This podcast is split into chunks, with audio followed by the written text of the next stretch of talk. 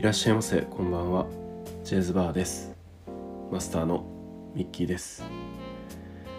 えー、季節は4月に入りましたが、えー、皆さんいかがお過ごしでしょうか？いかがお過ごしでしょうかっていう言葉を入れてくる時点でもうクソクソ MC ですよね。それ以外に話すことないんかいっていう間を埋めるための言葉のような感じはあるんですけれどもなんだろうお花見のまだお花見ができるシーズンではあるし地方であったり、まあねえーと、北の方の土地では私の地元も含めて5月ぐらいに咲く桜であったり、まあ、山桜っていう種類があったりするので花見はまだまだできると思うんですけども花見は東京においてはもう終盤っていう感じですね。本当にもう今週の週末いっぱいかなという感じです。はい。で、えー、以前からそのツイッターのポール投票機能とかで、まあ、次何話そうかみたいな話を、えー、している中で、まあ、海が聞こえるであったり漫画ドンケツに話すみたいなドンケツを話すみたいな話の流れの中でいやいやちょっとあの藤井風さんのライブの話まだしてないんだよねとかっていう、えー、と流れでビアリーストックスのライブのお話もしてないししたいなっていうようなことを言ってたので、まあ、いよいよちょっとその話をしようかなと思います。で、えっ、ー、と、ビアリーストックスが何なのかっていうと、あの、まあ、バンドなんですよね。で、え、ー、と、どんなバンドかっていうと、えー、映画監督の、えっ、ー、と、保本さんという方と、あとは、えっと、ジャズピアニストの菊池さんという方2人の、まあ、ユニットというかバンドですと。でなぜそれを知ったかっていうと、まあ、私が、えーと、すごく大好きな音楽番組「関ジャム最年少の」えー、これまた人気プログラムである、えーと、プロデューサーが選ぶ年間人気ランキングという中で、まあ、安定的にあのーえーと、批評に定評のある蔦谷好一さんが選んでいました。えっ、ー、と年間ランキングの中の2位にビアリストックスの「東大」という曲を選んでおりました。で、えー、とこれがどういう曲なのかっていうとその蔦谷さん曰く、まあ、そのサビに上がってまあ どんどんとそのオクターブが上がっていくような曲なんですよね。でその映画監督でありながらそのボーカリストとしてえ、ー、と本当にちょっと表現合ってるか分かんないですけど1オクターブぐらい上がっていく上げ上げられる上げ下げができるようなまあえ、ー、とボーカルの音域っていうのもすごいことですしかつそのこの上がっていくサビの中で、まあ、そのボーカルのキーとしては、えー、最高潮に達しますと。でサビの、えーと繰り返しの中でまた下がっては上がっていくっていうような、まあ、階段状に上がっていくような、えー、表現がなされていてこれはなぜこうなのかっていうと、まあ、その旅立つ人に関して歌った歌でそれもどうやら、えー、ただ単にこの土地を離れてどこかに行くとか、えー、と旅行に行くとかっていう話ではなくて、まあ、この世からあの世へ旅立つ人に向けての、まああのー、メッセージというか思いのような歌であると。その中でえー、このサビの音階っていうのは、天国に登っていくような天国の階段を上り扉を開けていくような、えー、表現がなされてるんじゃないかっていうふうなことで、えー、蔦屋さんは評していました。で、えー、もうそれもサビの表現もそうなんですけれども、まあ、バスドラから始まるドンドンどんどんっていうような感じの、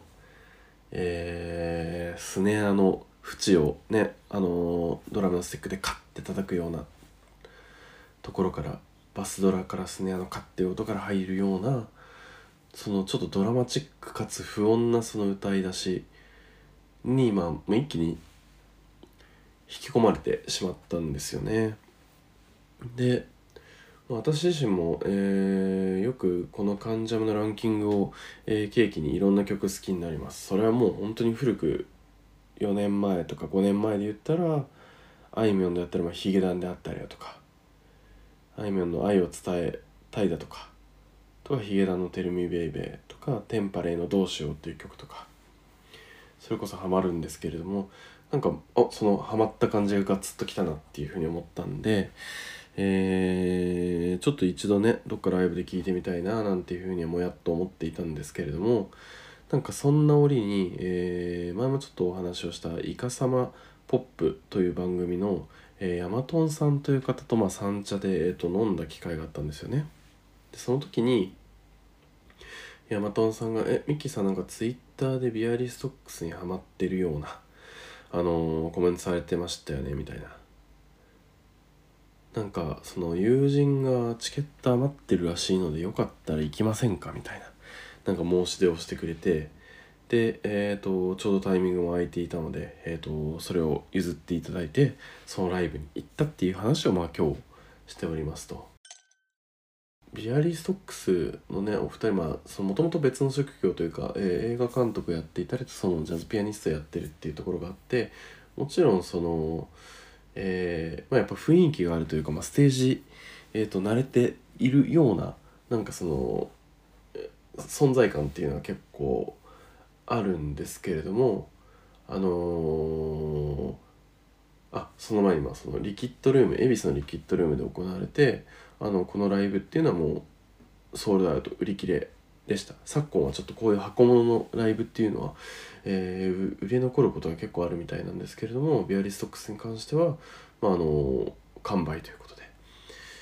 で、まあ、そのいざねその演奏でステージに出てきた時にあの佇まいを見てねすごく雰囲気ある方々だなっていうふうな思ったんですよね。えーと、この日はまコーラスだったりまあその、えー、ベースギター、えーでドラムの方であったりっていうような、えーと、サポートの方々もいろいろ入っていてまあバンド形式なんですけれどもなんかその何曲か終わって MC が始まった時にまあ全国ツアーが初めてですと。でこんなにたくさんの人から、まあ、見つめられていることっていうのは今までなかったので本当に言葉が出てこないしまあなんかこういいこと言おうとすると滑るみたいなのであんま無理しないでおこうみたいなお話をされていてちょっとまあその意外と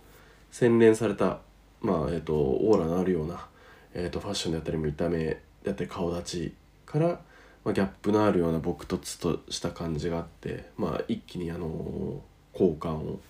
持ちました。でねあの僕自身はそのいろんな曲を聴いてきたわけではあるんですが、まあ、やっぱりそのハマった曲の東大を聴きたくて来てるんですよね。でその中であのー、バスドラから始まる演奏が、まあ、すごく、えー、印象的なのでなんかその音が聞こえた時においよいよ始まったかなっ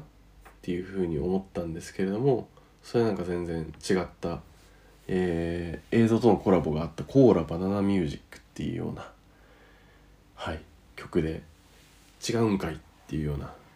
ちょっと恥ずかしいわ来たみたいななんかちょっと口でつぶやいて しまったしあのまあね別に聞こえ方としてはおコーラバナナミュージックが来たんだなっていうふうに思われるだろうからいいんですけれどもなんか勘違いしたわっていうふうに思いながら。でなんかね、えーと、その3曲目ぐらい後にまあその聞き合った東大が13曲目として来るのかな。セットリストとしては「朝靄」「雨宿り」「あくびのカーブ」「瞬き」「 All Too Soon」「花束」「光の後」「 Empty Man」「ただで太った人生」「コーラバナナミュージック」「 I Don't Have a Pen」「 Winter」「灯台」「 Over Now」「 Thank You」「Thank you」日々の手触り。夜よ。 Nevermore。 Upon Youでアンコールで裸の夢。ご飯差し色っていうような順番だったようです。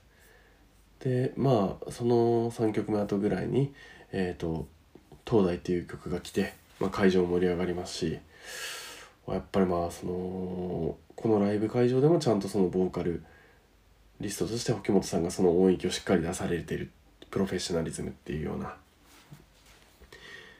出るか出るか出たーっていう感じのねなんか楽しみ方もあって。もうたびたびですけどかっこよすぎですよね。あの本業はまあどっちも本業なのかもしれないですけど本業は映画監督という中でボーカリストとしてもこれだけの、まあ、曲を作り、えー、とこれだけの音域が出るっていうのは本当にかっこいいなっていうふうに思って聞いてましたしそれがちゃんと実現ライブで実現できてるっていうライブ感もなんかすごく楽しむことができました。でちなみに僕そんな詳しくないんですけど、えー、とこの沖本さんの師匠筋にあたるのが、えー、ともうつい半年前ぐらいに亡くなられた青山監督「ユリーカ」っていうような映画ですごく評価されて有名だった青山監督という方で、ねえー、とその方に、まあ「君は映画を撮りなさい」っていうふうに言われたりしているそうです。でさらに言うと沖本さんが持っているギターっていうのがこの青山さんが持っていたギターらしくてなんかそこが譲られてるっていうようなところからもなんかちょっと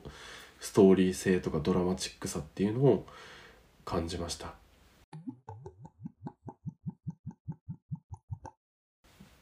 で一番話したかった部分がまあえっ、ー、とまあコロナはねもうとっくにもうまあ終わったっしょっていうような感じではあると思うんですけれどもえー、まあ、久々の、えーと、ライブっていう人もいたと思うんですよね。で結構まあ満員ですと。でえっ、ー、と私はもう背が大きいのであんまりないんですけども背が低い女性とかっていうのは、まあ、結構その周りに囲まれてなんだったらもう酸素も薄いし圧迫感とかもあると思うんですよね。なんかそういうところもあってこのえっ、ー、とライブ中に女性が2回ぐらい倒れられてたんですよね。で1回そのまあ倒れるたびにそのスマホのライトでみんな知らせて「大丈夫?」で保本さん「大丈夫？大丈夫?」みたいな感じでもうめちゃくちゃ心配そうに「水とか持ってってねスタッフさん水水持ってってそこにとかって言ってでまあその事なきを得て回復されたりとかちょっとあの休めるスペースに移動されたりとかしてまああのじゃあ再開するっていうようなことがあったんですけれどもそれが2回あったんですよね。で2回目の時は、まあ、そのステージを正面に見て、えっと、右の後方の方で人が倒れられていて皆さんまたスマホでサインを送ってで同じように倒れられているので、えーとまあ、バンドの皆さんで、まあ、保本さん中心となって心配して、えー、と水持ってってあげてスタッフさんケアしてあげてみたいな感じで言ってで一通りの、えーと、対処が終わってあのー、またその周りにいる人たちが「大丈夫」とか手で丸をしてあの OK サインを送るんですよね。であのー、まあ曲が、まあ、中断をされてるわけなんですよね。その今回もそうだし、まあえっと、前回もそうだし。で、ね、皆さん集中力を持っていろいろやられてる中で、まあ、集中力が途切れそうになるとかあのじゃあもう一回楽器合入れ直さないとなみたいななんだかいろいろあると思うんですけれどもこの途切れた曲っていうのが「まあ、ネバーモア」っていう曲で私もあんま最近歌ってなかったですけど I don't wanna love you my baby I don't wanna love you my baby てんてんてんてんてんてんてんてん I don't wanna love you my baby I don't wanna love you my baby っていうような感じのこう少しちょっと温かいような感じの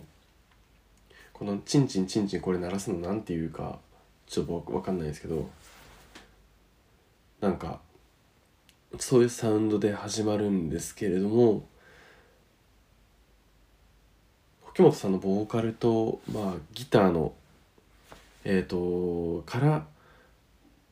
アコースティックギターの音から始まるんですけれどもあのカウントなしで。いきなり「 One, two, three, four」「I don't wanna love you my baby」っていうところから始まるんですけどこの再会をした時の甫木元さんのニコニコの顔とこのギターのそのアンプを通したアコースティックギターアコースティックギターじゃないや。えっとエレキギターのこのブワーンっていうサウンドがすごく温かくてライトと笑顔とこのギターのサウンドがすごく温かくてでまあ当たり前なんですけれども曲がその中断されたことについてみじんも非難のかけらもないというかもう100%純度100%でよかったよかったさあ曲再開するよっていう感じのその時の温かい表情がすごく印象的ででこれを思ったのが自分だけとはもちろん思ったんですけどね。それを誰かと共有する術もなかったんですけれどもこれあれなんですよね。退場する時とかに同じような話をしてた人たちがいたんですよね。再会の時の顔がすごく良かったとか本当になんかいい人だっていうのが伝わるんだなっていうようななんか表現というか表情だったっていうような話をされていてなんかもうこの一瞬だけでというかもともとね 興味を持ってあの好きだなと思って、えーと、わざわざライブハウスにまで足を運んでるわけなんですけれども、まあ、一気にあのこのバンドが好きになった瞬間でした。魅了された瞬間でした。あの倒れた人を気遣い安堵しさあ再会するよ。楽しもうよっていうようなあの表情が本当に繰り返してますけど印象的で。ぜひぜひあの皆さんにもこのビアリストックスの、まあ、当該の「ネバーモア」って曲であったり「えー、東大」っていう曲を聴いてほしいなっていうふうに思いました。で、えー、この2月の18日をもってこの時のライブツアーっていうのは終了したんですけど、えーと今年さらにえー、また6カ所くらい全国を回るツアーがもう決定しているそうです。なのであのー、なんだろうえっ、ー、と6月11日東京ウグイス谷キネマクラブ。16日福岡24日北海道7月1日愛知、えー、と7月8日大阪クラブクワトロっていうような風に決まっているそうなのでぜひぜひぜひぜひあの、皆さんあのこれを、えー、聞聞きに行ったりしてほしいなっていうふうに思います。えー、加えてあの、アンコールで「裸の夢」っていう曲を、えーと、歌っているんですけれどもこれっていうのは同時に保本さんが監督している、えーと、映画のタイトルでもありますと。でストーリーは、えーと高知県ダムのない油絵川の異名を持つ、まあ、四万十川太平洋に流れ出るその川の流れとともに生きてる者が死んでいて死んでる者が生きてるかのような土地で置いた祖父と嫁をそこで暮らす決意をした母それを寄り添うそれに寄り添う息子ノロ嘘が誠で闊歩する現世を憂うノロマナノロは近づく母の死を受け入れられず死者のように徘徊している。そのノロを見守るように寄り添うオンちゃん。彼もまたこの世のものではないのかもしれない。息子を思う母。母を思う息子がお互いの距離を測り直していく。母と子の生死の話。というような。お話なんだそうですけれどもこれってあの実話というか沖本さんの実体験なんですよね。この「裸の夢」という、えーと、映画であったり歌っていうのは自分の、えーと余命を宣告されて、えー、その母親と過ごした日々をえーと、表現をされているそうなんですよね。それがあって多分沖本さんであったり、まあ、ビアリー・ストックスの、えー、作品っていうのは、まあ、死をテーマにした死者との対話であったり、まあ、まあ死をテーマにした天国をテーマにしたような曲がいくつかあるのかなっていうふうに私はちょっと浅いファン歴ながら思いますと。でちなみに、えーと、この舞台の高知県っていうのは沖本さんの、えーと生まれ故郷なのかな。で現在も秋元さんは、えっと、祖父と一緒にこの高知県で暮らしているそうなんですよね。もう本当に物語の主人公みたいですよね。映画監督でバンドのボーカリストででかつ現在もいまだに田舎田舎というかまあ高知県のでの田舎でまあ祖父と共に暮らすってそのオンオフのギャップよっていうリキッドルームのステージに立って歌って関ジャムに取り上げられてる人が普段は高知のえーと、で祖父と暮らしてるっていうのは本当になんかすごい物語性のあるギャップだなっていうふうに思いました。というところで、えーと、ビアリーストックスのライブに関する、えーと、感想の話は以上となります。はい。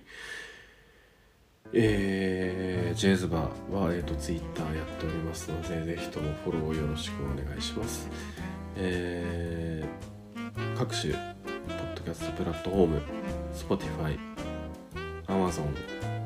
Google、Apple でも配信をしておりますのでフォロー、サブスク、コメントであったりも評価をよろしくお願いします。それではまたのご来店をお待ちしております。ジェイズバーでした。